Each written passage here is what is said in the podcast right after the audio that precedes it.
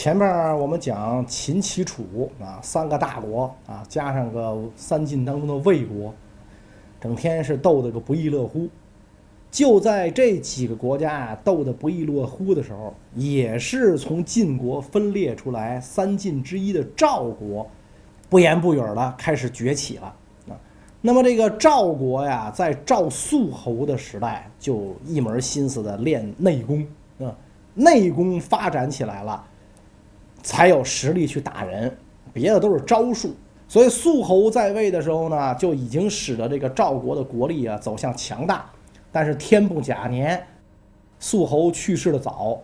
肃侯在位的时候壮大赵国，跟这个呃韩魏呀、齐燕呐不断的交手，倒没怎么吃亏，占了不少地盘，可得罪了不少人。所以肃侯刚一去世。儿子继位，这就是武灵王啊！当然，这武灵王是谥号啊，那会儿他可不叫这个啊。武灵王继位都只有十五岁嘛。那么，这个一直看赵国不爽的魏国，就联络了齐、楚、秦、燕四国，组成了五国联军，以吊孝为名，实际上是想要吞并赵国。那么，五国联军汹汹而来，是吧？而且，特别是中国古人认为，成丧出兵，大不义也。是吧？人家那儿办喜事儿、办办丧事儿，你去打人家，这就是不要脸到家的行为，是吧？所以这个魏国大军来来打，那么在这种情况下，艰巨的考验啊，严峻的考验，这个落在小小的武灵王的身上。你别看武灵王只有十五岁，双肩稚嫩，但是毅然而决然担起了这副重担。武灵王首先是在赵国进行了。战争总动员啊，基本上赵国的适龄男子全部穿上军装，拿起武器，奔赴边疆，保卫这个国家的安全。而且这个武灵王派使者去告诉五国军队：“你们来吊孝，我们欢迎，是吧？这我们这个葬礼规模越大越好，联合国下半旗才好。但是只许你们的君臣使者进入赵都邯郸，部队不许进，不许进我们国境线啊！你要敢进。”咱就开打啊！与此同时呢，这个赵国也没有闲着，给什么韩国、宋国、越国、楼烦这些国家的头头送了一堆礼物，说一旦我跟那老哥几个开打啊，你们到时候都帮个忙，反正拿了人家的手软啊，吃了人家嘴短，各国也都是看热闹不嫌大的心理，拿到这些东西之后也乐于帮助赵国。所以五国联军一看赵国做好了充分的思想准备啊，就没敢轻易去攻打赵国。不但不敢轻易攻打，相反，在赵武灵王继位的第二当年啊，魏王还带着太子来到了这个邯郸啊，去见那个赵武灵王，正式承认了赵武灵王的地位。最后这个五国相王的时候，赵国也称了王啊。所以为什么这个？武灵王的父亲还是赵肃侯，到他这儿变成武灵王，就这个意思啊。从他这儿开始称王，可是赵武灵王啊，明白赵国的处境，也明白自己的实力，对于什么合纵连横之类的事儿，一向不热心。对于称王，他也不热心，一直拒绝大王的称号，因为他觉得赵国的实力不够，是吧？命小福薄，担不起，而是一门心思要修炼啊，要要发展自己。赵国的地盘啊，是在三晋最靠北啊，西边挨着强大的秦国，东边挨着强大的齐国啊，北边有燕国，南边有韩魏，基本上也是一个四战之地。更要命的是呢，这个国土中间还有一个敌人建立的中山国啊，这个国家虽然是北狄建立，可是呢，已经基本上跟华夏民族啊融合的差不多了。另外呢，就是这个赵国北边啊，当时的边境上，这个匈奴已然崛起啊，强大的这个匈奴屡屡兴师犯境攻打赵国，特别是在跟这个北方民族作战的过程当中，赵军几乎都是完败啊。为什么呢？双方的这个交战的方式有很大的区别啊。咱们讲了，中原王朝打仗基本上是车兵。和步兵，而北方骑马民族基本上都是骑兵啊，人人是能骑善射。再者说，北方民族别看他人数少，全民皆兵几岁的孩子就能骑马，就能拉弓射箭，是吧？所以他全民皆兵。因此，双方一打照面，就发现根本就不是北方民族的对手，是吧？你赵军排列成行伍，整齐，战车带着步兵，战车开始冲。游牧民族的骑兵根本就不跟你正面对敌，啊，而是两翼包抄，啊，箭乱箭如雨下，啊，已经把你射得七荤八素，找不着北的时候。挥舞着战刀，人就冲出来了，砍瓜切菜一般，赵军大败。所以武灵王痛定思痛，是吧？我们老这么打不行，用我们的办法打不过他，那怎么办？就得学他的办法来打他啊！但是要学要学他的办法，就是骑马射箭，这个东西我们得学。这个在中国古代武将最重要的。武功啊，不是说我在马上跟敌人大战三百回合，那瞎扯。广播体操你做十遍，你不累死啊？你想想是吧？还挥挥着挥着个长枪三百回合，那那不可能。双方一照面，高下立判，是吧？武将最重要的武功就是骑射功夫，一个骑马，一个射箭，你这两这两样得行。所以这个武灵王就说：“我们得练这个。”一练这个，他发现不行，赵国人骑不了马，只能坐车或者腿儿的。为什么骑不了马，只能坐车和腿儿呢？因为中原人的衣服服制跟这个北方民族大不一样。先秦时代啊，中原人是穿深衣的。什么叫深衣呢？我们理解啊，简单理解，一块三角形的大布啊，这个尖角在后脖子这儿，两个底角在脚踝骨这儿啊，然后呢，把自个儿一裹，是吧？这边往这边裹，这边往这边裹，拿腰带一系，这就叫深衣，是吧？反正这人远了看就像一蛋卷冰激凌，是吧？哎，这叫叫深衣。这个东西倒是啊，宽袍大袖，是吧？拿大袖子一呼上，跟蝴蝶似的，漂亮归漂亮，可是既不利于生产，更不便于战斗，尤其不方便骑马。所以你这宽袍大袖没法骑马跟人打仗啊，你一试不灵啊。你要骑马的话，你腿分不开啊，都裹着呢，蛋卷冰激凌那裹着呢。而且你这种衣服它没有口袋啊，没有口袋怎么办呢？身上得系个腰带吧，腰带上挂着各种零碎儿，是吧？各各种各样的零碎儿，是吧？你都得挂着，叮了当啷一出来，整个一个跟修表的似的，你想想，是吧？所以赵武灵王说，如果要想学习胡人骑射，必须要改穿胡服。这件事儿在当时可是一件惊天动地的大事儿。是吧？为什么这么讲？这个咱们讲过，衣冠发型在华夏民族眼中是政权存亡绝续的象征，是吧？所以这个这么一来的话，这个武灵王就下定决心，胡服骑射，我得学胡人的衣服啊！然后就跟大臣宣布自己的主张，一宣布，大臣全不干了。我天，我们历来认为是吧？这个诸侯。以夷礼则夷之，夷狄近于中国则中国之，是吧？我们明明是天子册封的诸侯，三晋之一，你让我们穿胡服啊，跟那个蛮夷同同等，我们不干。然后武灵王就带头去说服这些大臣，尤其是做国相的思想工作。那国相是他同宗嘛，那比他辈分还要高啊，叔叔或者叔爷爷这种辈分，做头老头的思想工作，让咱试一试。对吧？如果穿上这身衣服，学了骑马射箭，还打不过胡人的话，那咱再改回来嘛，对吧？这东西是可以变的嘛，是吧？制装费公家出，您看行不行？老头首先被说服了，那大家一看国相都同意了，就跟着干吧。所以赵国上上下下改穿胡服，窄衣小袖，合裆裤，开始骑马练射箭。几年之后，面貌大为改观。那么在这个时候，这个赵国就决定啊，我得试试我这胡服骑射这这威力怎么样啊？拿谁练手啊？如果拿北方的胡人练手，万一干不过，就现眼现大了。因为咱是新玩的，人家一直玩这个，是吧？徒弟未必干得过师傅，所以拿谁练手呢？拿中山国练手，是吧？中山国太讨厌了，横亘在我们赵国南北之间，是吧？我们要把他给干了的话。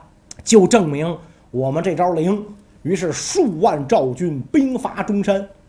中山国一看赵军来攻，不敢怠慢啊，是吧？中山国已经完全华夏民族化了嘛，驾着战车，带着步兵啊，完全按照老赵军打仗的那一套东西，就出发了。两军一队员，中山国就看傻了。对面来的这是赵军吗？身穿胡服，脑袋上插着这动物羽毛，是吧？然后滋儿哇乱叫，啊？一辆战车没有，骑着马就过来了。哎，这这这不像是赵军呢。没等中山国明白过味儿来呢，赵国骑兵就开始发动猛烈的进攻啊！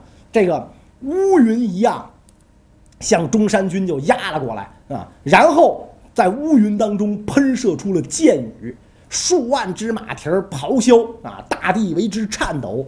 中山国军队未战就已经是吓得魂飞魄散啊！等赵军冲到跟前儿的时候，中山国有组织的抵抗基本上就已经。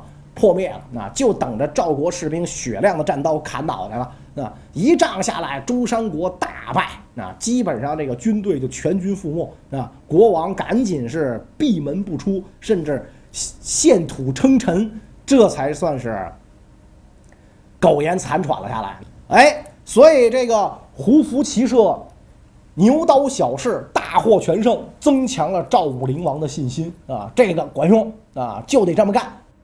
那么打完了小小的中山，就可以拿大国练手了啊！所以这个赵国在当时啊，就频繁的发动对秦国的战争，甚至赵武灵王能够干涉秦国的接班人啊！我让你们谁当，你们谁当啊？赵武灵王更这个大胆的举动是什么呢？他为了伐秦，他想要了解秦国的这个兵要地质、山川形势。民风如何啊？所以怎么办呢？啊，他要派人去了解，但是派谁去呢？他都不放心，对吧？万一你说不清楚怎么办？万一你看的有误怎么办？不如寡人我亲自去一趟。但是你身为大王，你不能亲自去啊。所以怎么办？想招，把王位让给了自己的儿子，让给了王子和啊，让给你了啊，赵和，你来当王，这就是赵惠文王。但是你当王归当王啊，你只能负责内政和经济、外交和军事，我来负责。等于这个爷儿俩是有分工的，我干军委主席，你干国务院总理，你就抓经济建设，别的你甭管，是吧？哎，别的你甭管，外交和打仗这我来干。所以赵武灵王把让位给王子和之后，自称主父，我是主的父亲，是吧？所以这事儿。就特别有意思，他又不是太上皇啊，就按后世来讲，他又不是太上皇，他又不是现任君主，而是爷儿俩共治这个国家。所以，既然国内有人给看摊了嘛，我就可以出使秦国了。赵武灵王化妆成赵国使节，就出使秦国，来到了秦都咸阳啊。到咸阳一看，哎呀，这秦国的实力啊，还是高我三个档次。是吧？跟人家还是没法比。人家商鞅变法之后，是吧？已经历经三代。这个时候，惠文王、武王都挂了，已经是昭襄王继位了嘛，是吧？到秦昭王，人家已经历经三代，是吧？你看人家这街道啊，你看人家这屋宇，你看人家是公共卫生，是吧？你看人家城管的素质，是吧？你看人家这个这个这个酒楼的干净，是吧？这服务态度这好，哎呀，我们赵国比不了，所以伐秦的雄心就渐渐熄灭了。啊，下一步要想的就是，秦别伐我，是吧？秦可别伐我。于是，他因为冒充的赵国使节嘛，就见到了这个秦昭王。秦昭王当时刚刚继位，年纪还很轻啊。秦昭王也是秦国在位几乎最长的君主啊，五十多年，奔奔六十年，将近一个甲子。但当时刚刚继位，很年轻，所以对赵国的事儿啊也非常好奇啊，非常好奇。然后把这个。武灵王迎进来，开始聊天因为他以为这就是一普通的赵国使节，开始聊天聊天的时候，他最感兴趣的就是你家大王正值壮年，为什么会退休啊？为什么要让给自个儿的儿子啊？然后这个赵武灵王就编了一套谎话啊，我们为什么要这么干，是吧？为了培养下一代，培养接班人，就是我们主父专心一意去干跟各国友好的事儿啊。同时，他开他开始探秦昭王的口风，探底儿。秦昭王毕竟年轻嘛，没有城府。那在跟这个赵国使节谈话的过程当中，很多底细就被武灵王探到了。武灵王明白了，哦，这个时候秦国的主公是韩魏两国，不会伐赵。那好，我就利用这个机会，赶紧灭掉中山，削弱燕国，占领楼烦、临湖这些地盘，使我们赵国的实力强大。赵武灵王跟秦昭王一番畅谈啊，最后呢，赵武灵王表示，我们家主父啊，愿意呢跟秦国结盟啊。秦昭王非常高兴啊，你能做主吗？哎，我能做主啊，我们家主主父来都已经嘱咐我了，实际上就是他自己嘛，当然能做主了，是吧？双方订立盟约啊，尽兴而散啊。然后这个呃，赵武灵王回到馆驿，任务基本上都已经完成了，想干的事儿都干了，连夜咱们回赵国。为什么连夜是吧？因为这个。自己的这个气质啊，有的时候是掩盖不住的，气场太强大了。果然，秦昭王回去之后就失眠了，那躺在床上是越想越不对劲儿。今天这赵国使节，这言谈举止，这举手投足，这音容笑貌，哇塞，比我还像个大王哎！莫非？哎呦，第二天我还要见他。那第二天啊，第二天他就进，把赵国使节引上殿来，寡人还要接见，说已经走了。是吧？已经走了啊，那你追也追不上了，人家已经跑了啊。赵武灵王就回到了本国，回到本国，咱不是讲吗？灭中山是吧？灭楼烦，灭林胡，特别是中山国一灭，赵国南北统一是吧？然后修修筑这高等级的公路是吧？使得这个赵国的南北物流是吧？这个就就都便利的多，增强国力。楼烦、林胡两国就是胡游牧民族的胡人国家啊，其实也不叫国家，就是游游牧部落。频繁骚扰赵国边境，武灵王亲率大军去抵抗，是吧？林胡王一看大事不好，林胡王就撤了，把这个楼烦王扔在当场。那楼烦王这个这个这个问问候了林胡王的祖宗八代，但是没有办法，啊，赵军步步紧逼，跑不了啊。所以一看赵国人多势众，兵强马壮，也是玩骑兵，这楼烦王心里就砰砰打鼓啊。赵武灵王一看自己军力绝对。够强，那何必杀人一万，自损八千呢？是吧？怎么办呢？哎，派使使臣出使楼烦营啊，要求楼烦王上前答话。楼烦王就硬着头皮就上前啊。赵武灵王就跟他讲：“咱们以后不打仗了，你替我好好的把守边境，看守北大门。我允许你们楼烦人到我们赵国来打工，拿我们的长绿卡啊，允许你长期居住，甚至你楼烦人可以加入我赵国军队。你看怎么样？”楼烦王当然乐意了，要不然他灭族之灾嘛，非常乐意。所以大量的楼烦人加入到了赵国军队当中，那赵国骑兵的战斗力那更是大大增强，因为他本身楼烦就是游牧民族嘛，这玩意儿他不用训练，是吧？与生俱来的，是吧？所以赵国的骑兵几乎就成了战国的首强，在当时，为什么在？战国末期，赵国能独挡强秦，跟他有这么一支胡汉相杂的这么一支军队是密不可分啊。所以武灵王时代是使赵国走向强大的时代，武灵王为赵国的发展居功至伟，国父一级的人物。可惜下场非常悲惨啊。为什么这么说呢？惠文王啊，也就是这个王子和。并不是武灵王的长子啊，在他前面还有，在他前面有兄长啊，所以这兄长呢对弟弟接班就非常的不满，就整天想着篡权。一帮大臣有这个一有这种情况，就有人这个结党嘛，就跟这个惠文王的兄长就勾结在一起，那等于想篡夺这个王位。而武灵王这个时候非常不明智，你必须旗帜鲜明的表示我支持惠文王。是吧？这是我选的接班人，他在，哎，这是我儿子啊，我让他当王了，这也是我儿子，这也是我亲爱的，是吧？跟他又没完没了，所以这个大臣就觉得，哦，看来大王子也有机会，所以大王子也产生了错觉，是吧？老爹可能后悔选弟弟当接班人，没准我也有机会。在这种错觉下，惠文王的哥哥就发动了叛乱。那当然，你想惠文王早有准备嘛，你就是有点家丁。我这全是官军，一下就把哥哥打个落花流水。那哥哥无处可去怎么办呢？就只好去父亲在雍丘的宫中避难，是吧？就跑到老爹那儿去了。您您您得罩着我，是吧？我这个我我弟弟要杀我，您得罩着我。所以老爹就说：“那你放心，这我我保你，我让你弟弟不杀你。”结果没想到惠文王心狠啊，对吧？那这这家伙关乎我的王位性命，我管你谁是谁，你你逃我爹那儿去了。好，下令。封锁雍丘宫，不允许一粒米、一滴水进入雍丘宫。最后，赵武灵王和自个儿的大儿子就被自己的小儿子活活饿死在了雍丘宫中，一代雄主就落了这么个下场。但是不管怎么讲，在赵武灵王的这个带领下吧，啊，赵国算是走向强大啊，现算是走向强大，成为挡住这个强秦的东方诸国的一面有力的盾牌。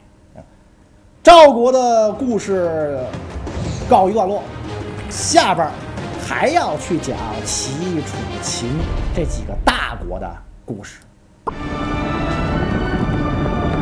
陈凯歌导演的电影《荆轲刺秦》上映后，引起了很多批评。其中有一条意见是：怎么秦朝人穿着日本人的服装？陈导演真是欲哭无泪啊！拜托，是日本人穿着我们中国人的服装好不好？